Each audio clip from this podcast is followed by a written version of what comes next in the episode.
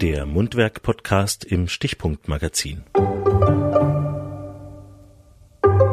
Ein Beitrag zum Wissenstransfer und zur Herzensbildung.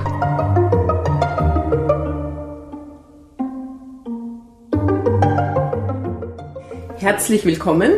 Eigentlich zum Gartengespräch, das wir jetzt zum Couchgespräch umfunktioniert haben. Wir treffen heute auf Susanne Wolf und starten eine kleine Corona-Retrospektive, versuchen ein bisschen Medien zu reflektieren, blicken zurück und am Ende auch in die Zukunft. Und wir lernen die Journalistin und Autorin ein bisschen besser kennen. Herzlich willkommen, Susanne. Ja, hallo, danke für die Einladung. Susanne, du arbeitest frei, schreibst aktuell unter anderem für das Online-Brennstoffmagazin oder auch für Stichpunkt. Du setzt dich in deiner Arbeit für Ideen rund um ein gutes Leben für alle ein. Weg vom Krisendenken und hin zu lösungsorientierten Initiativen. War das schon immer so, dass der Fokus deiner Arbeit in diese Richtung war? Und was ist dir bei deiner Arbeit besonders wichtig? Was bedeutet gute Arbeit für dich? Ja, also es war tatsächlich immer schon so bei mir, dass ich dieses lösungsorientierte Denken gehabt habe bei meiner Arbeit. Noch bevor es dafür einen, äh, diesen Begriff konstruktiver Journalismus gegeben hat, den ich dann irgendwann entdeckt habe. Aber für mich war das immer schon mein, mein Zugang, äh, dass mich die vielen Negativschlagzeilen eher geärgert haben und gestört haben und ich da eben an einen Gegenpol setzen wollte. Äh, ja, die zweite Frage. Die zweite Frage war, was bedeutet gute Arbeit für dich? Weil du bist mhm. ja selbstständig. Ja hast dich wahrscheinlich, also wir alle beschäftigen uns mit dem Thema Arbeit, keiner kommt dran mhm. vorbei. Was bedeutet gute Arbeit?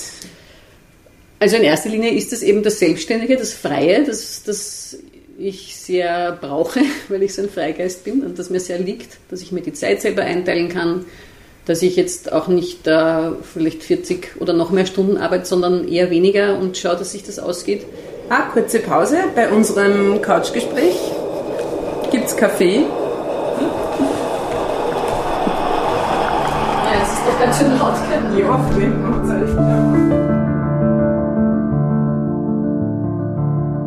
Jetzt mit Kaffee. Mhm. Und gehst wieder Platz. Wir waren beim Begriff gute Arbeit. Was mhm. bedeutet gute Arbeit? Ja, das bedeutet für mich auch, ähm, dass ich am liebsten für unabhängige Medien schreibe, was natürlich nicht so einfach ist, aber es gibt da doch immer mehr. Und auch konstruktive Medien gibt es jetzt, gibt's jetzt immer mehr, online vor allem, also die sich wirklich auf, auf Lösungen konzentrieren. Ja, und eben, wie ich eh schon gesagt habe, dieses, wie man so schön sagt, Work-Life-Balance, dass mir einfach meine, die Zeit, die ich für mich habe oder, oder für Freunde oder meine Kinder, dass mir das genauso wichtig ist wie meine Arbeit. Und welche Rolle spielt dann Anerkennung? Also wenn du jetzt frei arbeitest, kommt da auch dann etwas zurück oder gibst du dir diese Anerkennung selber oder wie? Ja, es kommt schon viel Anerkennung. Also sowohl von meinen Auftraggebern als auch von den, von den Lesern und Leserinnen. Ich bin immer mit dem Gendern nicht so ganz. Ähm, ich versuche das nicht so ganz so streng zu sehen mit dem, mit dem Gendern. Alles klar. Ja. Äh, ich mache auch viel auf Facebook. Das ist sehe ich eigentlich auch als Teil meiner Arbeit, die mir sehr Spaß macht und wo ich auch sehr viel Rückmeldungen bekomme, also auch sehr, sehr viel positive. Und dieser Fokus, den du auf das Positive hast, gibt es auch einen persönlichen Mehrwert für dich? Ja, auf jeden Fall. Also es hilft mir selbst in, in dieser chaotischen Welt und, und äh, bei all den Herausforderungen, die wir haben, irgendwie den Mut zu bewahren und, und mich eben auf das auf das Gute zu konzentrieren, äh, was es ja auch gibt auf der Welt, nämlich wirklich viel, nur wird darüber zu wenig berichtet in den Medien.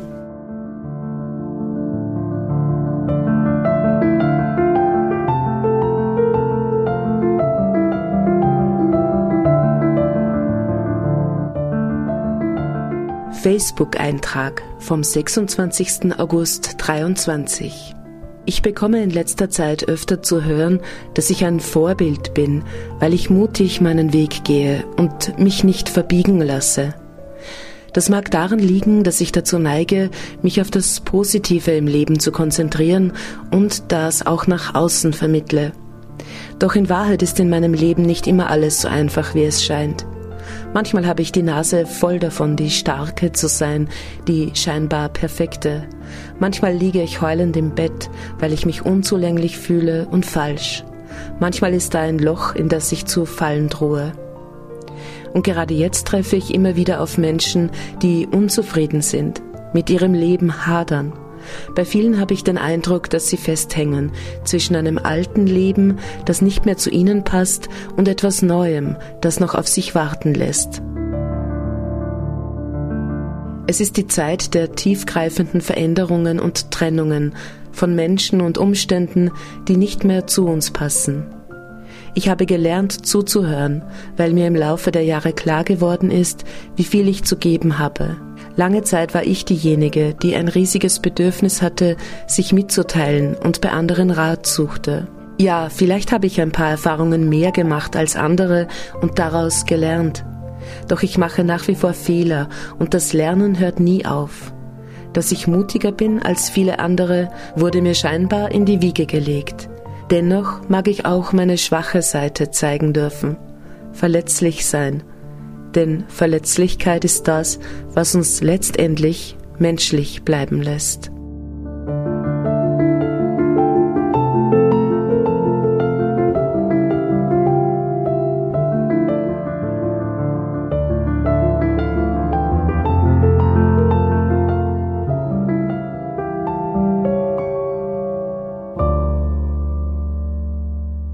Susanne, du hast selbst zwei Kinder.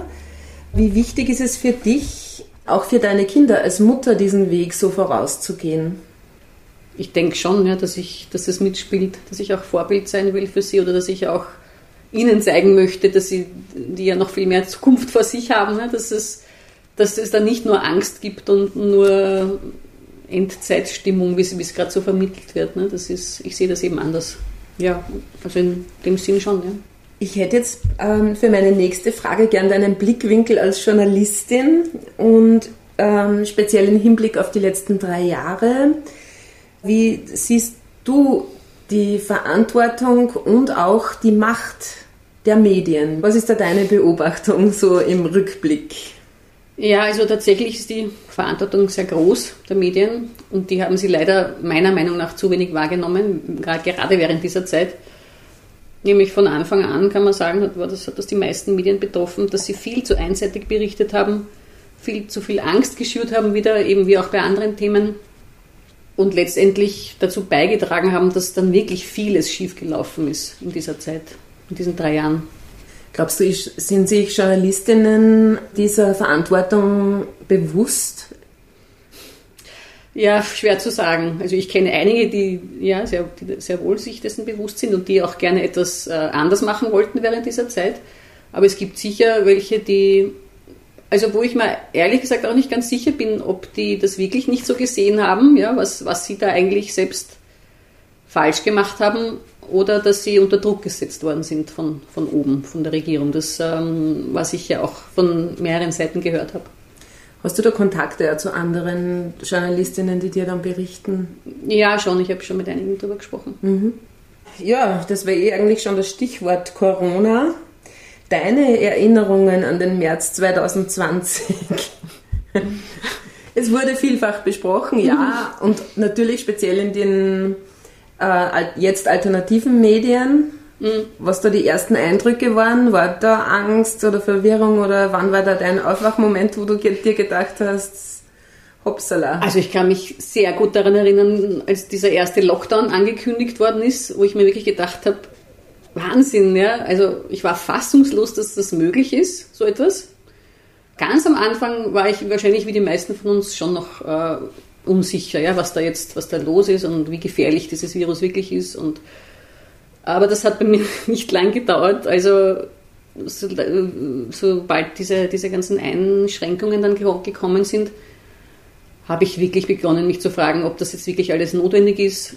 Ich weiß auch, ein, ein so ein Aha-Erlebnis war bei mir, als dann so propagiert worden ist, man soll nicht mehr rausgehen und nicht mehr in die Natur gehen, weil das könnte gefährlich sein. Oder beim Wandern zum Beispiel, man könnte äh, sich verletzen und dann die, die Spitäler äh, na, überlasten da habe ich mir wirklich gedacht, na, irgendwas stimmt da nicht. Ja. Das kann es nicht sein, weil in die Natur zu gehen ist so wichtig, gerade um gesund zu bleiben. Es waren einfach verschiedene Ängste, die dann mhm. plötzlich hochgeploppt sind. Bei den einen eben die Angst vor dem Virus, bei den anderen schon auch die Angst vor dieser äh, Staatsgewalt eigentlich, mhm. ja. Na, die Angst vor dem Virus hatte ich definitiv nie, ich, weil ich bin prinzipiell kein, kein ängstlicher Mensch. Ich bin ein gesunder Mensch, der sehr auf sich schaut auch. Also ich schaue auf meine eigene Gesundheit quasi auch vorbeugend. Ich tue viel dafür.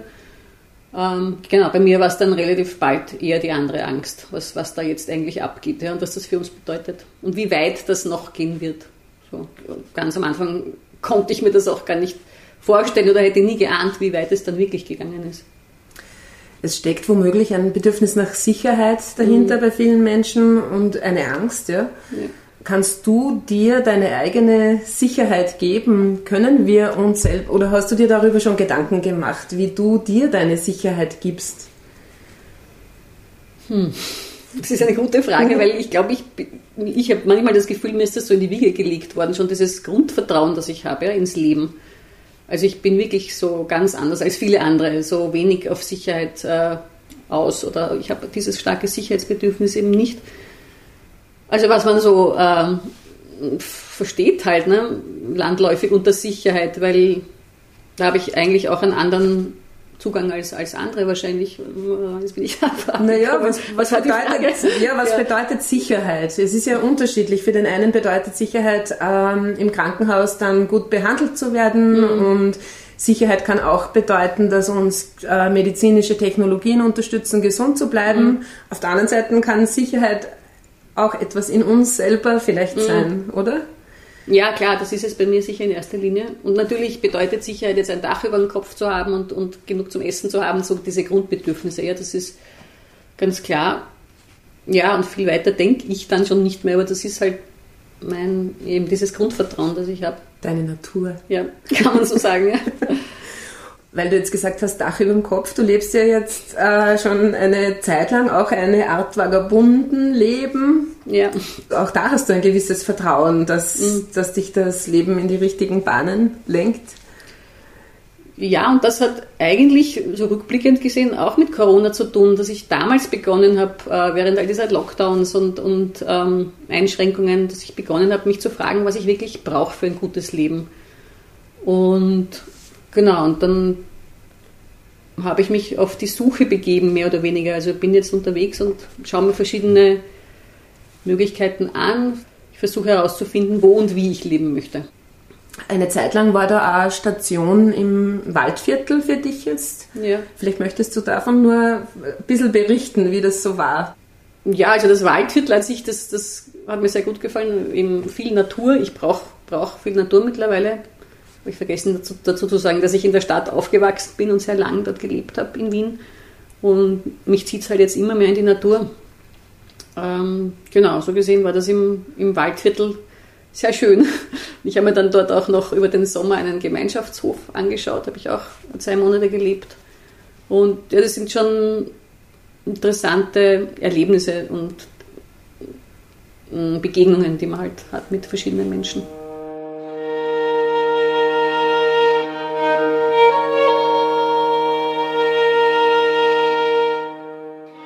Susanne teilt auf Facebook ihre eigenen Gedanken zum gesellschaftspolitischen Weltgeschehen, aber auch zu ganz persönlichen Erfahrungen, Reiseberichte, Interviews und sie teilt die Gedanken, Texte, Ideen anderer Autorinnen, so wie diesen hier von Gregor Sieböck.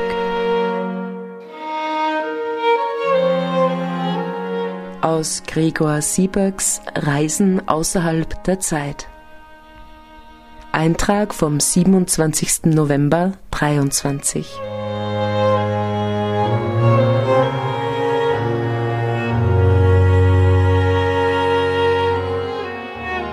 Ohne fixes Ziel unterwegs zu sein, bedeutet für mich ausgetretene Pfade und eingefahrene Wege zu verlassen, sprich mich von alten Gewohnheiten zu verabschieden. Wenn ich mich aufmache und mein Leben lebe, erkenne ich, dass es außerhalb der Komfortzone sehr komfortabel sein kann. Diese Erkenntnis wiederum schafft Vertrauen und hilft mir, der Stimme meines Herzens zu folgen. Das erfordert Mut. Wenngleich dieser auch nicht immer präsent ist, so erinnere ich mich in den Augenblicken der Mutlosigkeit daran, dass die Erde und das Universum voller Zauber sind. Das inspiriert mich weiterzugehen. Ich kann nur im Jetzt handeln, denn ein Verschieben der Träume und Visionen in die Zukunft bedeutet möglicherweise, dass diese nie eintreten. Die Zeit wartet nicht. Sie ist jetzt.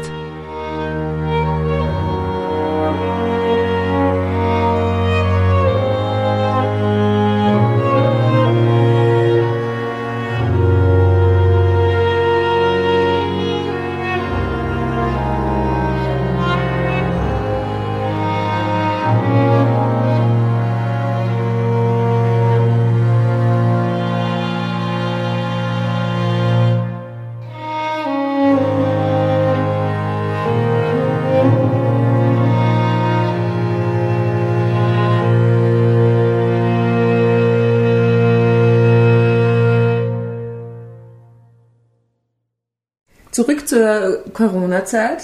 Gab es für dich auch ein positives Gefühl von Zusammenhalt und das aus meiner Sicht ganz subjektiv schwer missbrauchte Wort Solidarität?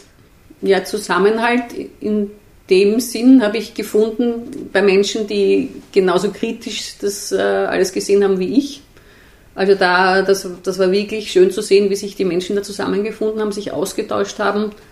Vor allem dann während der Zeit, das, das sage ich jetzt ganz bewusst, dieser sogenannte Lockdown für Ungeimpfte. Ich bin selbst nicht geimpft und habe das dann erlebt, wie, was das bedeutet. Und ich meine, das war wirklich eine schwere Zeit für, für uns, die da betroffen waren. Man konnte ja nirgends, nirgendwo hingehen, man durfte nichts machen. Also äh, ja, und da haben sich wirklich die Leute dann ausgetauscht und auch organisiert richtig. Das war ein, wie im Untergrund. Ja. Wir haben einander unterstützt und, und Sachen, die man eben öffentlich nicht machen konnte, hat man dann irgendwie privat organisiert. Ja. Wie Haare schneiden, ganz, ein ganz banales Beispiel. Ja. Also ja, verrückt, ja, wenn man das jetzt so, ich meine, ich lache ich lach jetzt, aber in Wahrheit hat mich das damals fassungslos gemacht und ich war, ich war wütend, ich war, also das hat mir wirklich Angst gemacht, ja, wie weit die Menschen gegangen sind und dass so viele Menschen noch bereit waren, dann ähm, mit dem Finger auf andere zu zeigen und die zu verbetzen und, und weiß Gott was, ja, und aufeinander loszugehen.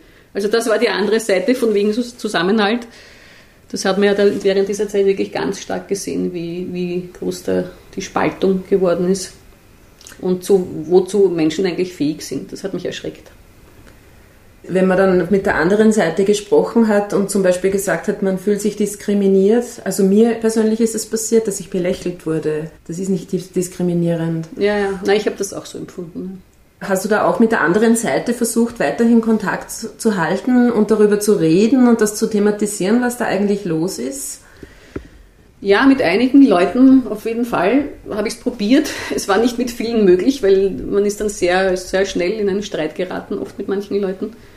Aber in meiner Familie gibt es halt einige, die das anders sehen und wir haben schon versucht, da im Gespräch zu bleiben, aber ja, es war nicht leicht. Also ich habe mich auch sehr oft unverstanden gefühlt, eigentlich.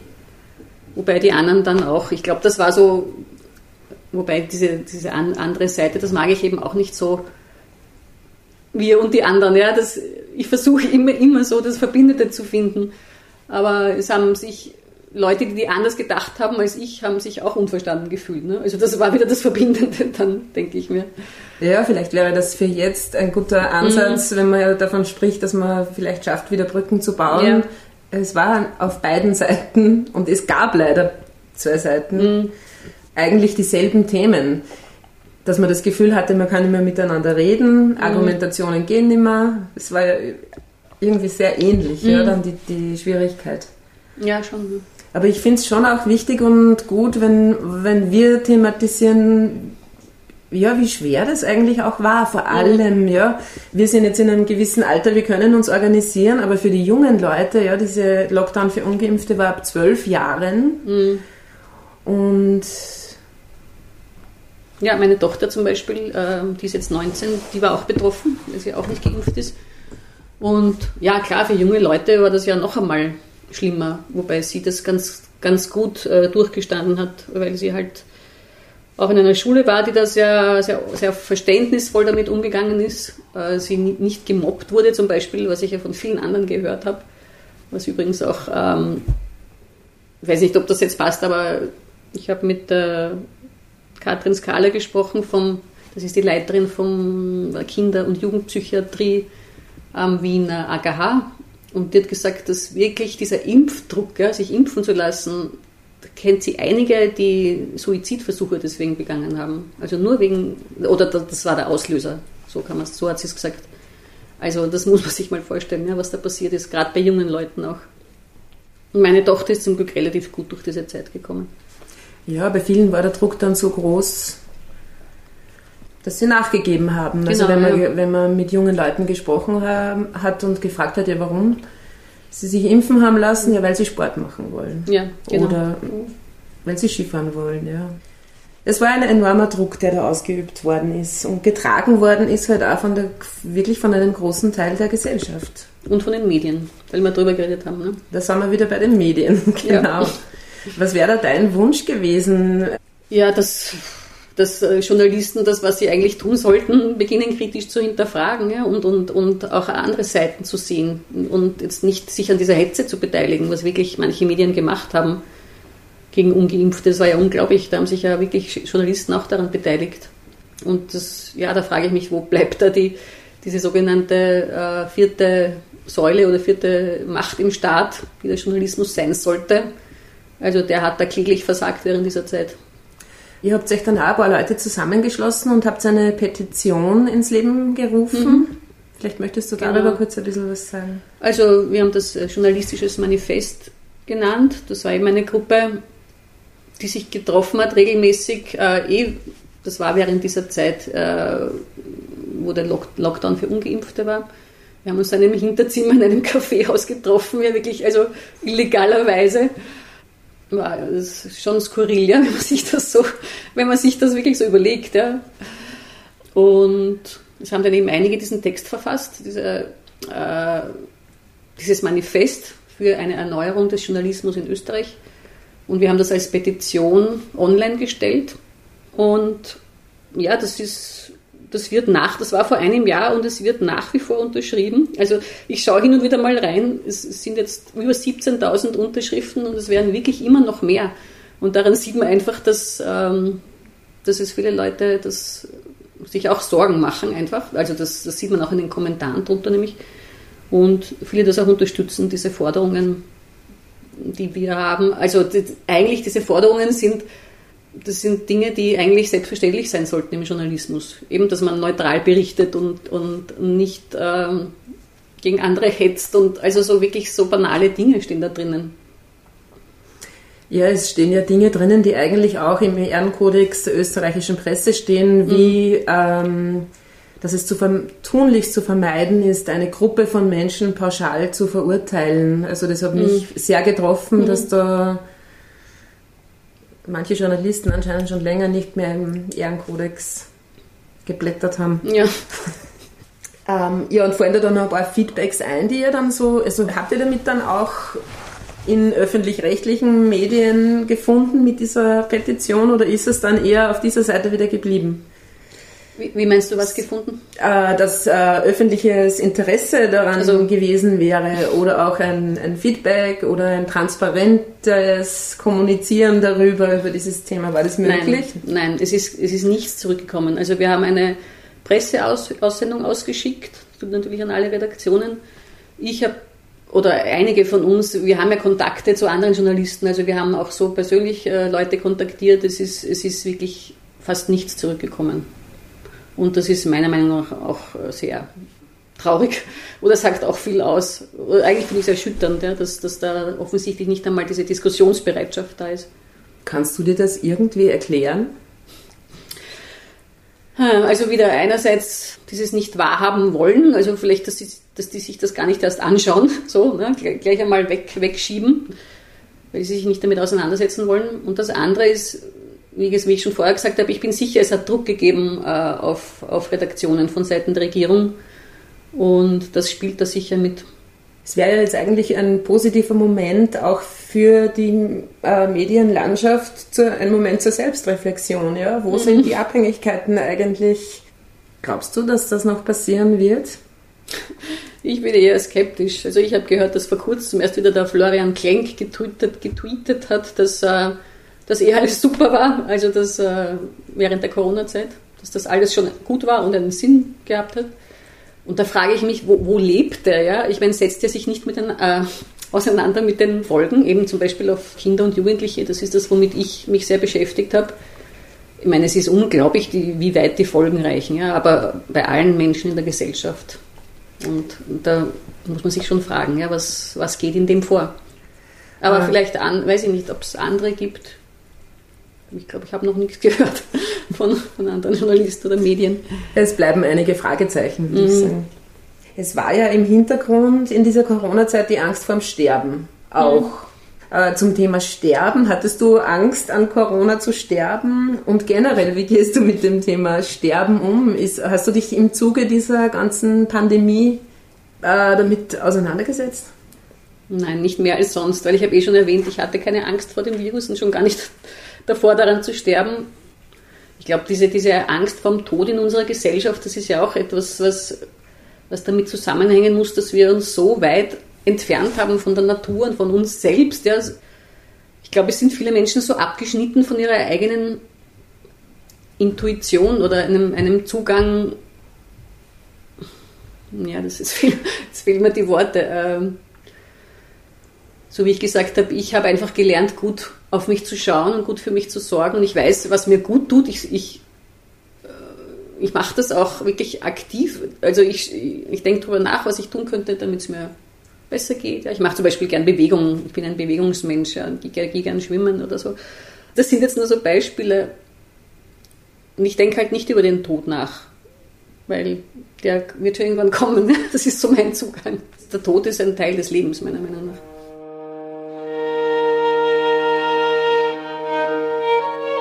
Weniger über den Tod, dafür mehr über lebendige Projekte ist neuerdings auf Susannes Substack nachzulesen. So beispielsweise der Eintrag Das Leben wieder einladen vom 22. Jänner 24. Ein Bericht über das Permakulturprojekt Autarca Matricultura von Barbara und Erich Graf auf der Insel La Palma. Die beiden haben hier im Laufe der Jahre vier Hektar Ödland in ein fruchtbares Stück Land verwandelt. Zitat aus einem Dokumentarfilm über die Finca. Permakulturschaffende übernehmen Verantwortung für ihr Denken, Handeln und Fühlen, indem sie sowohl die Natur kapieren und kopieren, als auch friedvolle Völker studieren und imitieren. Nachzulesen ist auf Substack auch ein Interview mit Katrin Skala, Leiterin der Akutstation der Uniklinik für Kinder- und Jugendpsychiatrie am Wiener AKH. Titel Wo Diskurs möglich geblieben ist, sind Kinder und Jugendliche besser durch die Krise gekommen. Dieses Interview ist übrigens auch beim Stichpunkt Magazin nachzulesen. Noch ein Zitat aus diesem Beitrag. Wir Erwachsene können Toleranz vorleben und verschiedene Meinungen zulassen.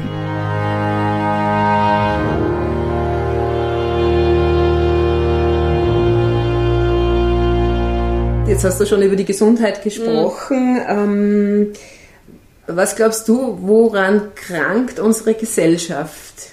Es ist ja jeden Tag spürbar irgendwo, mhm. dass da irgendwas nicht stimmt.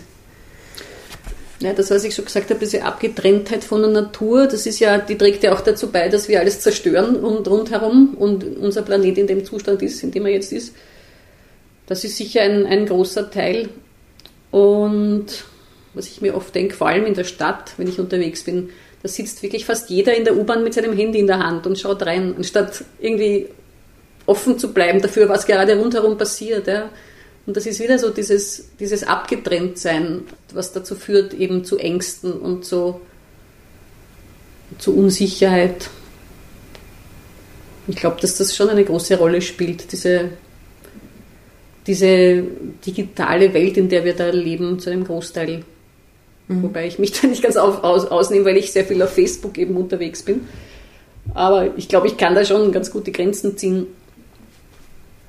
Es würde eine gewisse Art von Medienkompetenz auch brauchen, gerade in den sozialen Medien. Mhm.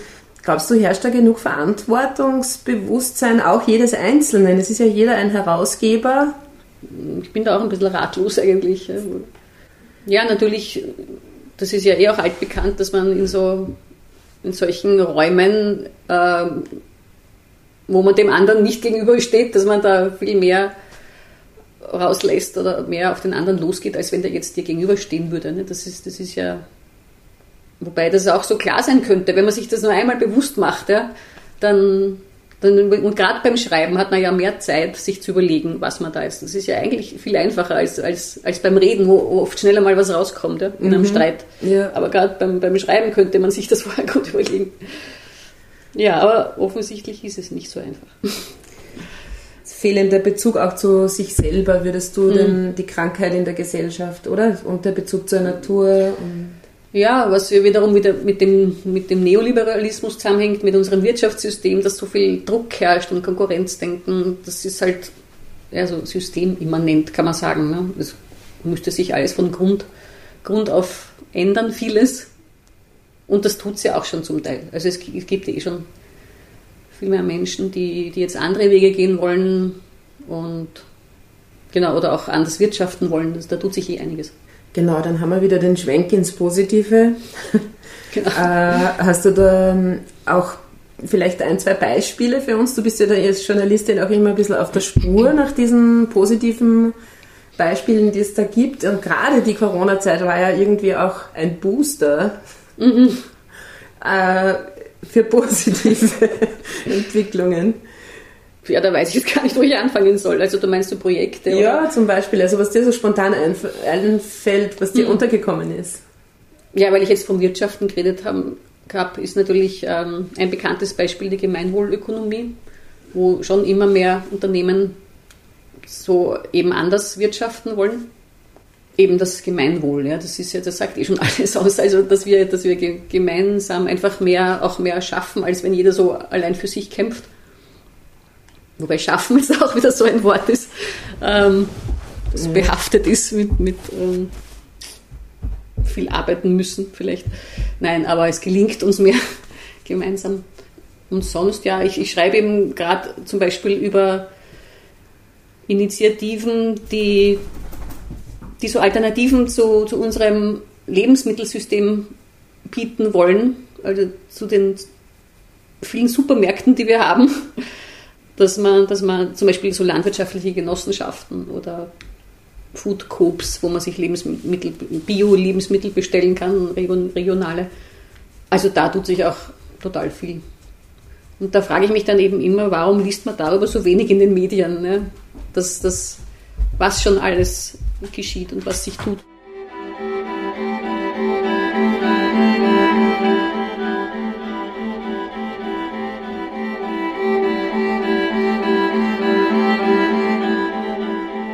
Susanne Wolf, Facebook-Eintrag vom 16. August 2023.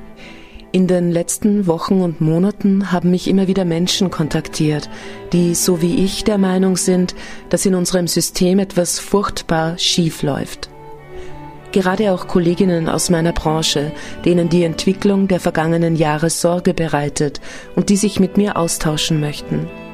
Viele machen sich Gedanken darüber, wie Veränderung möglich wäre und möchten selbst etwas beitragen. Da herrscht eine große Verbundenheit, ein Zusammenhalt auf Herzensebene. Es tut so gut zu sehen, dass ich mit meiner Arbeit Mut mache und inspiriere, denn das ist es, was mich antreibt, dafür liebe ich. Zu sehen, dass das Netzwerk aus Menschen, die etwas verändern möchten, immer größer wird, spornt mich an, weiterzumachen. Das Schöne ist, diese Bewegung lässt sich nicht mehr aufhalten. Alle, die sich hier angesprochen fühlen, danke für euren Mut und euer Dranbleiben.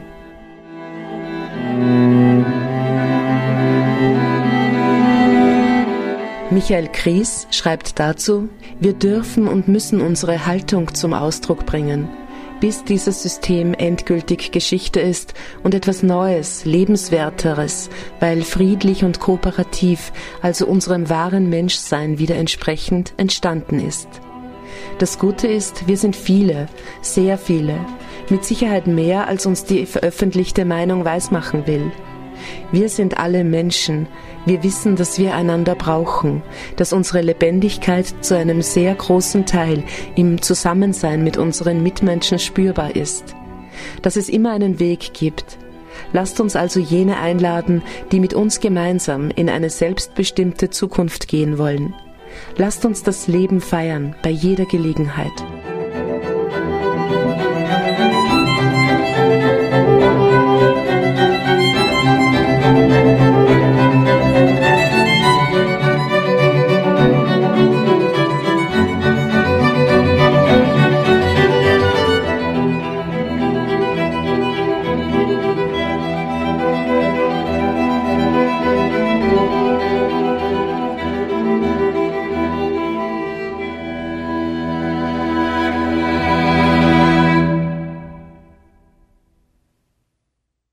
Hätte noch einen Aspekt zur Corona-Zeit, nämlich die Sprache.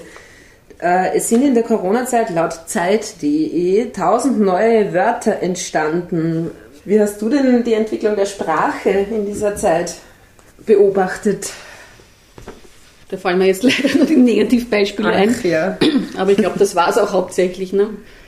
Dieser Schwurbler zum Beispiel, das ist ja so ein klassisches Beispiel.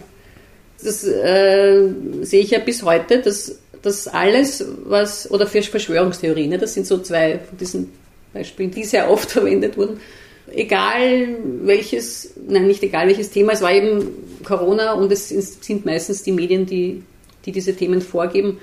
Sobald du anderer Meinung bist, als, als im Mainstream vorgegeben wird, bist du Schwurbler. Also bei vielen Leuten, ja. Und das ist so auffällig, dass es da keine Toleranz mehr gibt und kein, keine Offenheit für andere Meinungen oder andere Zugänge. Und eben dieses kritische Hinterfragen oder Querdenker zum Beispiel, das, ich habe mich immer als Querdenkerin bezeichnet, weil das ja im ursprünglichen Sinne auch bedeutet, eben dieses kritische Hinterfragen. Ich habe mich dann auch bewusst weiterhin so genannt, ja, obwohl das dann so abwertend äh, verwendet worden ist. Weil, Entschuldigung, was wäre unsere Gesellschaft ohne Querdenker? Ja?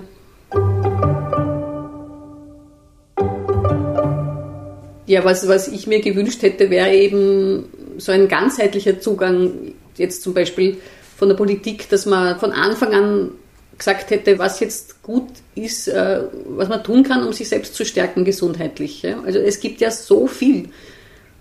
Und eben nicht nur die Pharmaprodukte. Also es, da brauche ich jetzt gar nicht anfangen, weil da kann man sich eh schlau machen, ähm, was man alles tun kann mit Kräutern oder in Naturheilkunde oder eben Bewegung machen, positives Denken, das klingt jetzt vielleicht ein bisschen vereinfachend, aber das macht auch viel aus. Ja? Wie, man, wie man denkt, wirkt sich auf die Gesundheit aus. Und all diese Dinge, es war alles so kontraproduktiv. Ja? Dann hat man eben Angst gemacht. Angst schwächt eher das Immunsystem. Genau, wobei ich auch dazu sagen muss, dass ich mir keine großen Hoffnungen mehr mache bei der Politik. Also mittlerweile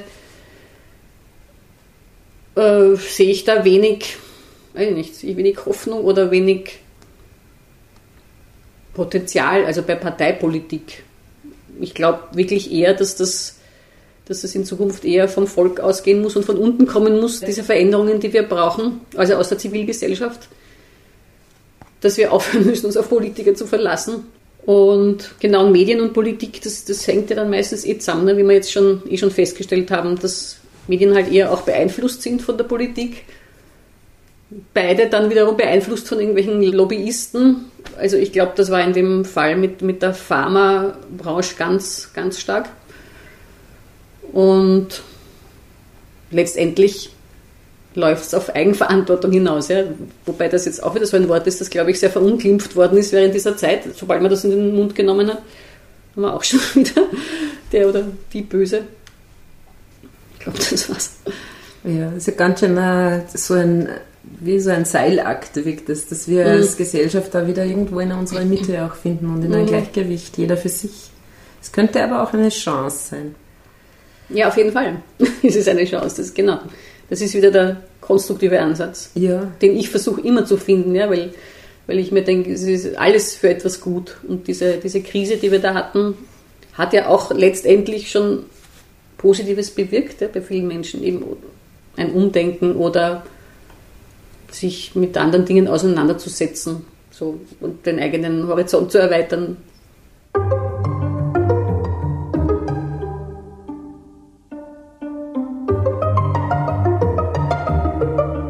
Also mir persönlich zum Beispiel brennt immer noch der Wunsch im Herzen, Brücken zu bauen. Ich mhm. habe immer versucht, Brücken zu bauen. Ich habe immer versucht, offen zu sein für die andere Meinung, diese mhm. auch stehen zu lassen.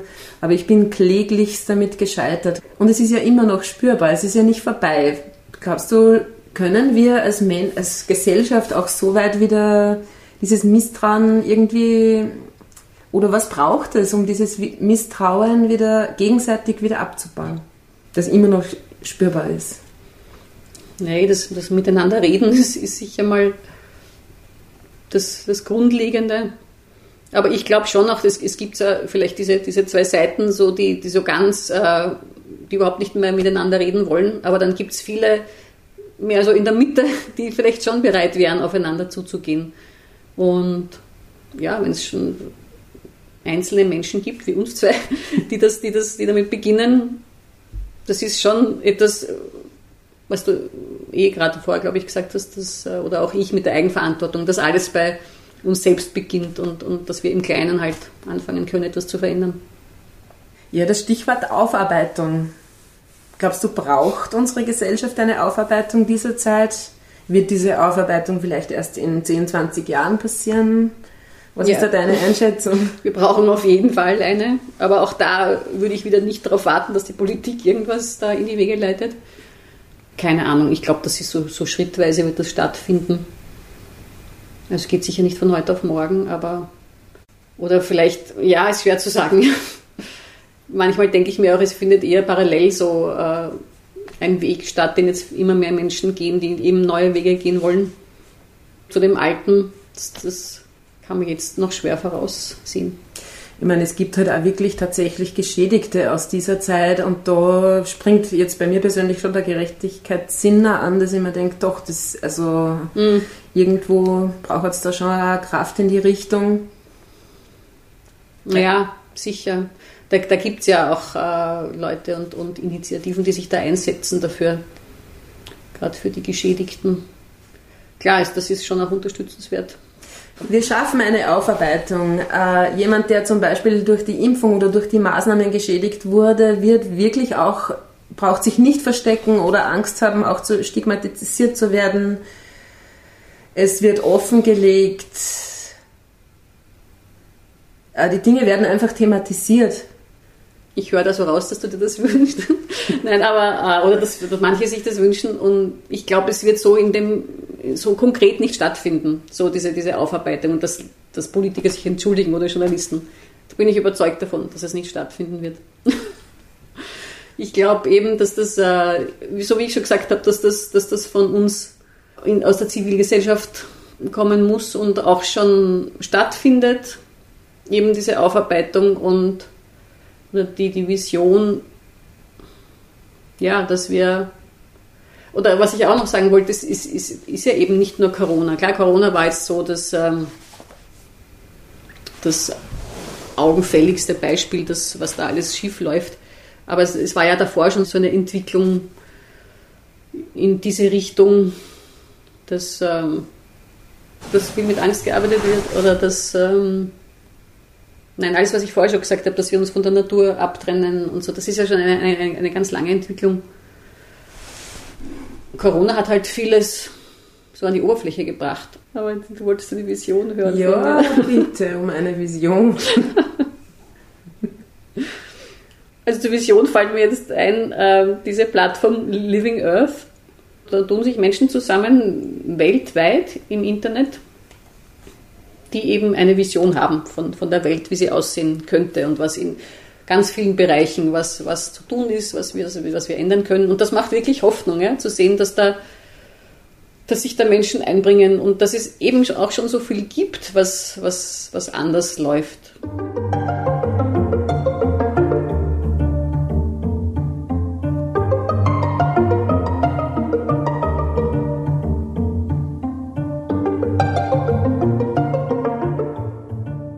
Kann ja eigentlich auch sagen, dass dieser Corona-Umgang, den wir hatten in unserer Gesellschaft, dass das, glaube ich, eh sehr speziell war. Also in anderen Kontinenten wie Afrika oder, oder Südamerika ist man da ganz anders damit umgegangen. Das ist, wurde natürlich auch nicht in unseren Medien berichtet, aber das, finde ich, gehört eigentlich mit zur Vision, ähm, dass man, dass das ja auch ganz anders geht. Und wir, wir sind aber oft so, wir haben so unsere Scheuklappen, wir glauben nur bei uns in Europa und vielleicht noch USA und, und vielleicht noch jetzt, weiß ich nicht, China, da ist alles super. Und nein, in China natürlich nicht, aber dass wir die Weisheit mit einem Löffel gefressen haben, zum Beispiel indigene Völker. Ich meine, wenn man sich einmal die anschauen würde, ja, und, und mit, mit Leuten reden würde, dann kommt man gleich auf ganz andere Ideen und Gedanken. Das ist so meine Vision, dass wir, dass wir dieses Wissen, altes Wissen, nenne ich es gern, das ja vorhanden ist, dass wir das wieder entdecken und dass wir in diese Richtung gehen. Es ist ja auch einiges passiert, muss man sagen, wie du sagst, dass genau diese Zeit auch viele andere Möglichkeiten aufgezeigt hat. Auch die Forschung in der Medizin, der Zusammenhang von Körper, Geist und Seele, die Psychoneuroimmunologie. Mhm. Und das ist ja, also da kommt ja die Wissenschaft dann im Grunde an altes Wissen. Mhm. Also ja. das ist ja witzig, dass sich die Forscher dann in, äh, dort kommen die dann irgendwann an mit Statistiken und Zahlen, mhm. was eine alte Hebamme vielleicht sowieso weiß. Zum Beispiel, genau, das ist ein gutes ja. Beispiel. Mir fällt noch ein Beispiel ein. Gibt es ja? noch aus? Ja. das, äh, die Pflanze Artemisia annua. Damit habe ich mich viel beschäftigt während der Corona-Zeit, weil das äh, relativ bald einmal thematisiert worden ist, dass in Madagaskar hat das begonnen, dass dort äh, so ein Naturgetränk gebraut wurde, was natürlich lächerlich gemacht wurde in den Medien, ähm, eben das bei, bei Covid anscheinend geholfen hat. Hat es damals geheißen. Und ich habe dann wirklich begonnen zu recherchieren, weil mich das so interessiert hat. Und es ist tatsächlich so, dass das, ist eine Pflanze, die bei Malaria hilft. Also das ist erwiesen mittlerweile. Und bei ganz vielen anderen äh, Erkrankungen.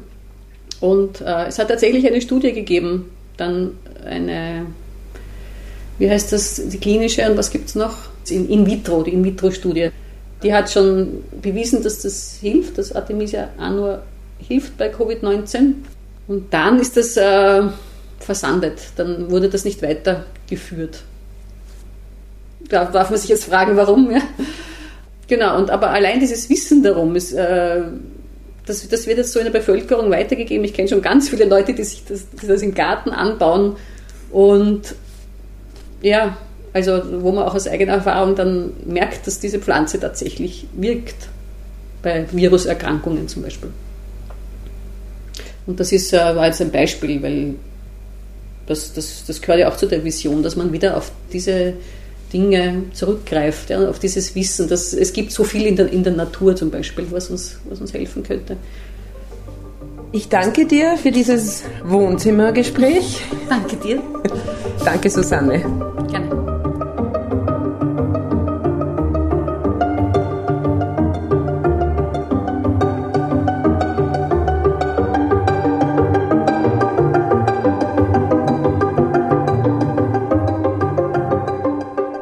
Für Ihr Interesse und die offenen Ohren für den Blickwinkel der Autorin und Journalistin Susanne Wolf. Infos auf susanne-wolf.com. Sie wollen unabhängigen Journalismus unterstützen? Alle Infos dazu unter stichpunkt-magazin.com. Eine gute und inspirierende Zeit wünscht Evelyn Ritt.